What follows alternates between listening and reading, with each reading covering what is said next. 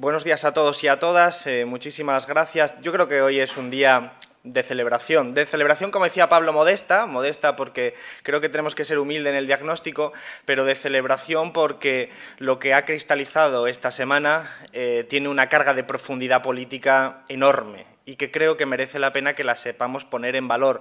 Como ha dicho Pablo, por toda la genealogía de lo que eh, ha explicado de su trayectoria para llegar hasta aquí, pero también de todo lo que significa de cara al futuro.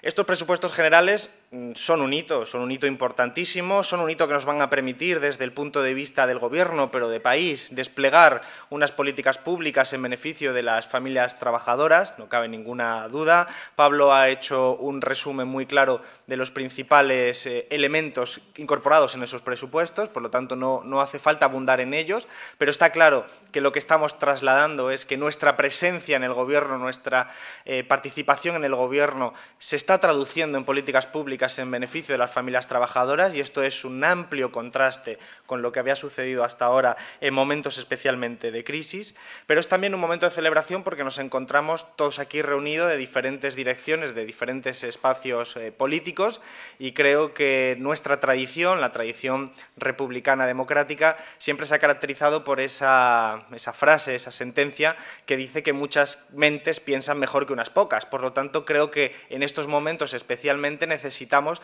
de la lucidez colectiva, de escucharnos mutuamente, porque vamos a aprender todos de todos y porque vamos a salir con unos planteamientos mucho más adecuados a lo que es la realidad y a lo que debemos hacer. Esa toma de decisiones de lo que nos corresponde a partir de ahora creo que va a estar enriquecida por las aportaciones que escuchemos en esta sesión y en las que puedan venir posteriormente, porque creo que es una, una buena forma de seguir avanzando. Pablo ha situado eh, su intervención de una forma excelente en un punto que tiene que ver con el soporte político de estos presupuestos. Insisto, los presupuestos son positivos, son muy buenos, son motivo de celebración, pero cristalizan algo, un mensaje político. Y eso es de lo que me gustaría aprovechar también para reflexionar junto con vosotros y vosotras. Em, en los últimos años ha habido muchos hitos, han pasado muchas cosas, lo, hemos vivido y lo hemos sufrido en ocasiones, pero hemos visto tres hitos especiales con un precedente que creo que los podemos abstraer. Uno de ellos es la moción de censura del año 2018, otro de ellos es la construcción de la mayoría de la investidura en el año 2019, a finales de 2019, y otros son estos presupuestos que hacemos en el año 2020. Tienen un precedente tienen el precedente de aquella ocasión en la que nos reunimos todo este espacio junto con otros muchos partidos en Zaragoza y fuimos asaltados por la extrema derecha y rodeados por la extrema derecha. Pero entonces allí, junto con estos tres hitos, tienen un elemento en común, cristalizan una forma distinta de entender algunos de los retos más importantes que aborda este país y que al mismo tiempo es una suerte de alianza heterogénea, pero que tiene un vector de construcción común que podemos convenir en llamar alianza republicana, por razones de contenido político y por razones de lo que planteamos para nuestro país. Es decir, lo que se está visualizando en esta alianza es que compartimos la necesidad de abordar cambios en profundidad de cosas que funcionan mal en nuestro país frente a una alternativa que es la diseñada por esas derechas múltiples que también han ido mm, manifestándose de manera diferente a lo largo de los últimos años, que plantean un país y una España homogénea, centralizada, autoritaria y que, de hecho, en su primera manifestación, en ese precedente, se estaba manifestando para ir en contra del diálogo. Por lo tanto, manifestaba de esa manera unos principios y unos valores verdaderamente terroríficos, desde el punto de vista democrático, naturalmente. Potenciar los servicios públicos, blindar los, derechos sociales, es parte siempre consustancial de nuestra tradición política, pero abordar los problemas territoriales desde el reconocimiento y la constatación de que nuestro país es plurinacional es uno de los ejes que nutre esta alianza republicana, este bloque democrático que se ha ido abriendo paso con enorme dificultad y con enorme esfuerzo de muchos de vosotros y de vosotras, particularmente de Pablo, como bien se ha dicho anteriormente, que han ido articulando y que hemos ido entre todos articulando una mayoría que es la mayoría del país. Y esto es muy importante recordarlo, porque somos, ahora mismo, con esta votación de presupuestos, refleja que es la mayoría del Parlamento, pero si observamos desde otras dimensiones, es una mayoría social heterogénea, amplia, plural, pero que postula una idea diferente de país. Esto va parejo a lo siguiente. La crisis económica de, hace 10 años, de hace una década, eh, reveló la fragilidad de nuestro modelo de crecimiento, reveló también la respuesta neoliberal que dieron los gobiernos y la Unión Europea y nos instaló eh, claramente ante, ante un espejo de cómo era nuestro sistema económico, de precariedad, inestabilidad vital, recorte de libertades.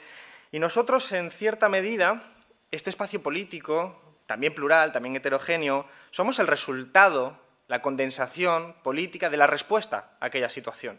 Somos la condensación de todas esas luchas sociales, huelgas generales, el 15M y diferentes manifestaciones sociales en contra de esa forma de gestionar aquella crisis y que postulábamos que era posible hacerlo de otra manera. Era posible gestionar la crisis económica con otros parámetros, protegiendo a los más vulnerables, protegiendo a las familias trabajadoras, pensando en un futuro que no dependiera de esos criterios de los que había dependido, la especulación, el rentismo, etcétera. Y nosotros no podemos olvidar nunca eso. Y de hecho, estos presupuestos ponen de relieve que no lo hemos olvidado, porque nuestra participación en los presupuestos está demostrando que efectivamente las crisis se pueden gestionar de una manera distinta, con una mirada social, con una mirada, desde luego, de izquierdas y progresistas. En todo este tiempo, muchos instrumentos del Estado han sido utilizados contra nosotros contra unos más, contra otros menos, pero contra nosotros como espacio colectivo. Y sin duda el Partido Popular representa muy bien esos ataques, ese uso de las instituciones contra nuestro espacio político. Se ha utilizado la policía para espiar e inventar pruebas, se han utilizado, eh, básicamente, se han enorgullecido de usar a los jueces y controlarlos en su propio beneficio, se han utilizado, desde luego, los instrumentos mediáticos para inventar noticias, para desgastar a este espacio político. En definitiva, toda una serie de instituciones que deben fomentar la consolidación y la profundización de una democracia se han dado la vuelta y se han utilizado por parte del Partido Popular y otros actores para atacar a este espacio político, desvirtuando así no solo la naturaleza de esas instituciones, y no hablo de cualquiera de las instituciones, sino la institución de los medios de comunicación, de la judicatura incluso de la Fuerza de Cuerpo de Seguridad del Estado. Ahí están todas las sentencias y todas las investigaciones en curso, se han utilizado desvirtuando, por lo tanto, la propia esencia de las instituciones democráticas, para atacar a un espacio político, esto quizás, como estamos siempre sometidos al día a día, lo hemos eh, amortizado o nos hemos acostumbrado, pero lo que estamos describiendo es muy grave. Es de una enorme gravedad y requiere una reflexión más profunda. ¿Por qué? ¿Por qué nos odian tanto? Esta es una pregunta muy importante. De hecho, creo que es central para entender qué es lo que estamos ofreciendo realmente a nuestro país. La derecha ha gobernado España siempre como si fuera su cortijo. Y además no me estoy refiriendo solo a la época democrática. La derecha ha gobernado siempre España como si fuera su cortijo y tiene una concepción cultural de España profundamente estrecha, en la que solo aquellos que piensan como ellos de lo que sería España es válido y todo lo demás es la anti-España. Y esto que no, se, no dejan de recordárnoslo continuamente con una u otra terminología, recordemos a Albert Rivera con su concepto la banda, recordemos a los que hablan de gobierno ilegítimo, gobierno traidor, cuando se centran en el gobierno es simplemente una cuestión instrumental, se están refiriendo a una amplia mayoría social de españoles que, como no piensan como ellos, para ellos no tienen la misma validez de identidad social y nacional. Y claro, cuando de repente asisten a la realidad de que un espacio político como el nuestro forma parte del gobierno, entonces es cuando sacan lo peor de ellos mismos. Y eso es lo que estamos viendo. Pero al mismo tiempo se manifiesta su verdadera impotencia, su verdadera impotencia para convencer, para seducir. Y por eso esas hipérboles discursivas, esos insultos, esas agresiones, frente a las que nosotros, pues evidentemente, lo mejor que podemos hacer es ignorarlas y seguir trabajando. Porque al fin y al cabo, el hecho de que nos ataquen tanto también es el, relieve, es el reflejo no solo de su incompetencia, debilidad y fragilidad, sino también de muchas de nuestras fortalezas. Tenemos que entender que nos insulten no es condición suficiente para que podamos decir que lo estamos haciendo bien, pero es condición necesaria. Si no nos insultan, probablemente no lo estamos haciendo bien. Porque cuando nosotros ponemos encima de la mesa un proyecto social de transformación de este país para acabar con los privilegios de quienes han estado manejando este país a su antojo y en beneficio propio, partidista, ignorando a la mayoría social trabajadora e ignorando a determinados otros grupos sociales de nuestro país, es evidente que se requiere una reacción, que se puede prever una reacción. Al final, el modelo por el que ha gestionado la derecha y sus componentes más reaccionarios este país es el modelo económico, social, político, de la especulación, el rentismo, el clientelismo, la corrupción, son un verdadero lastre para el desarrollo y la modernización de nuestro país. Y de hecho, tras cada crisis salimos la mayoría social trabajadora más pobre, más desigual, con peores horizontes vitales. Y por lo tanto, cuando llega el momento de modernizar y de poner en cuestión todos los mecanismos que ha usado la derecha para gobernar este país, es normal y va de suyo que aquellos privilegiados, que aquellos que han vivido muy bien de las subvenciones públicas, del rentismo, de la corrupción, del clientelismo, pues empiecen a temblar y empiecen a buscar todo tipo de instrumentos para atacarnos. Las bases materiales del desarrollo español de los últimos años son las que acabo de citar son las que acabo de citar. Y nosotros lo que queremos hacer es cambiar las bases materiales del desarrollo de nuestro país. Nosotros queremos modernizar España con unos parámetros democráticos, con unos parámetros sociales, con unos parámetros que estamos poniendo encima de la mesa con nuestra fuerza. Y si tuviéramos más fuerza, pues tendríamos mayor capacidad de avanzar más rápido en este punto. Lo que Pablo ha resumido con las ideas de reindustrialización, abordaje del cambio climático, la transición ecológica, el feminismo, son los vectores de construcción de modernización de nuestro país. Pero eso es un proceso constituyente de facto. Y lógicamente sustituye a algo. Y sustituye a ese modelo del que vive mucha gente todavía del que viven muchos rentistas, del que vive mucha gente que evidentemente en este momento está disparando contra nosotros y que no les importa si es verdad o mentira. Eso, desgraciadamente, en política les está importando bastante poco. Esto de la fake news tampoco es un fenómeno nuevo. Esto es un instrumento modernizado y digitalizado de cualquier arma para acabar con el adversario político, para desgastar nuestra legitimidad. Por eso, permitidme que lo diga ahora, hoy, que es un día de celebración que tiene mérito que estemos aquí tiene mucho mérito que hayamos llegado hasta aquí, porque teníamos prácticamente todo en contra prácticamente todo en contra.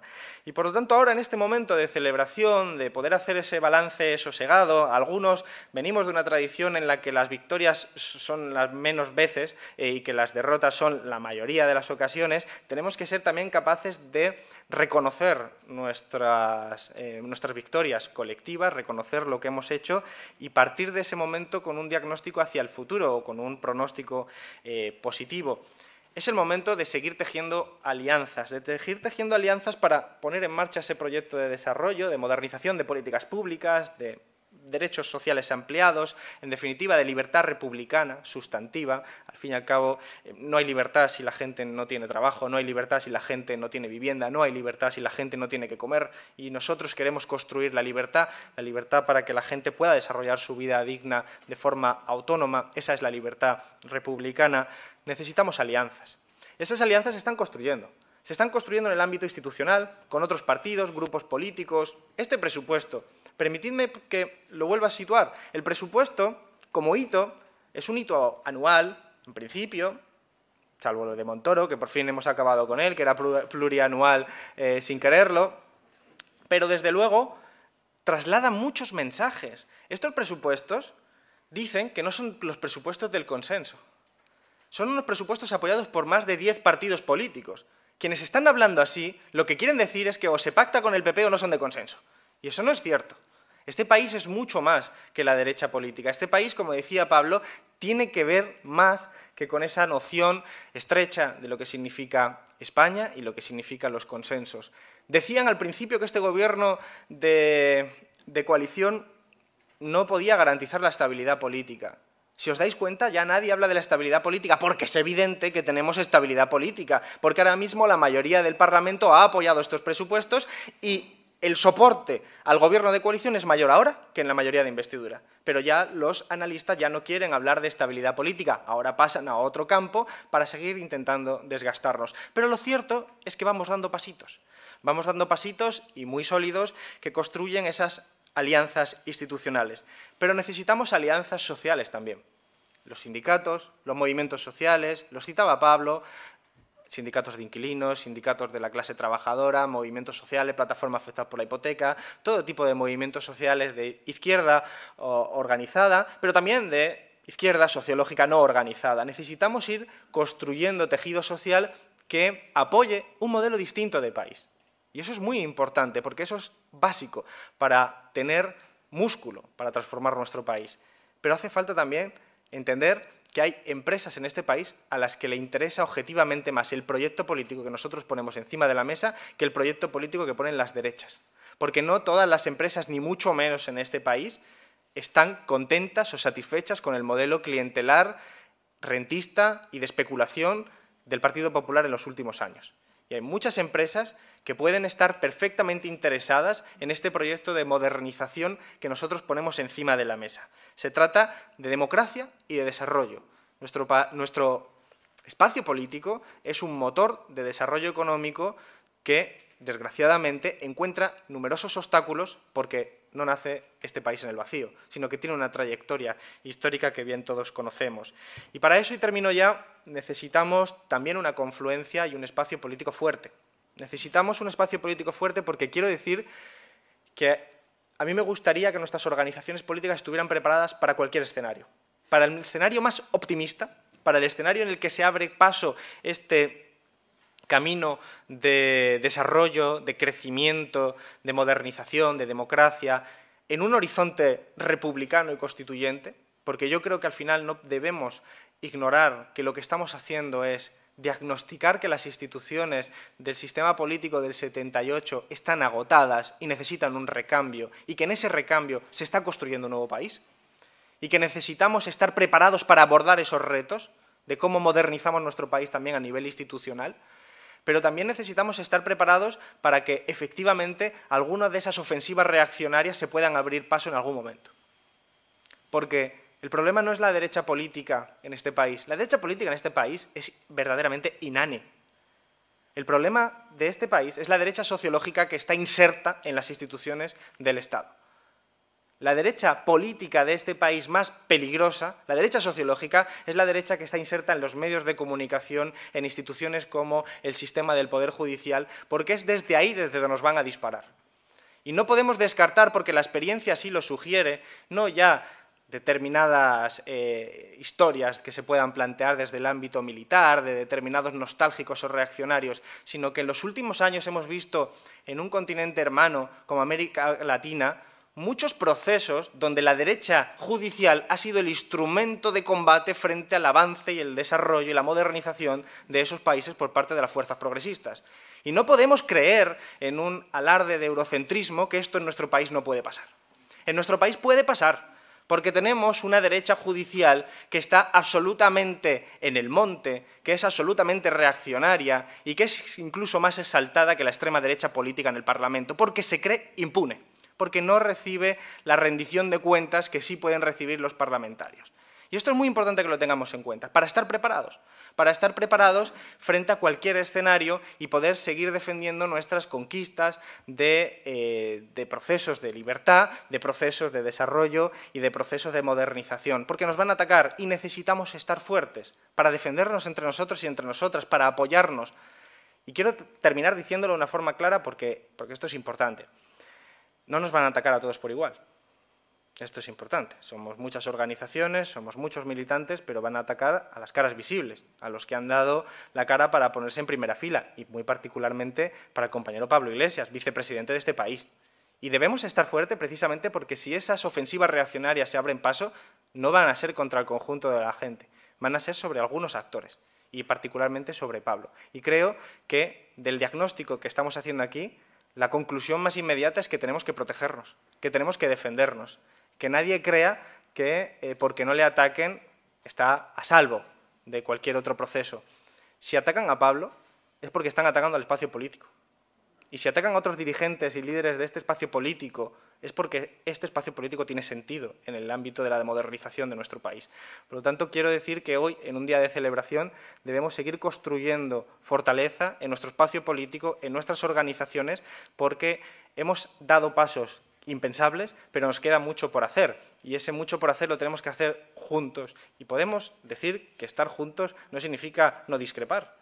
La democracia consiste efectivamente en poder tener opiniones diferentes. Este espacio político se va a enriquecer de eso, pero tenemos que tener claro que estamos en la misma trinchera, en la trinchera de la modernización y desarrollo y las políticas públicas para la clase trabajadora, frente a quienes nos quieren ver incluso en la cárcel, o como hemos visto en estos últimos días, incluso fusilados. Frente a esa España reaccionaria se está abriendo una España plural, que representa esa España plurinacional y que desde luego yo creo que es una alianza republicana que tarde o temprano se abrirá camino en nuestro país. Hay que seguir empujando. Muchísimas gracias.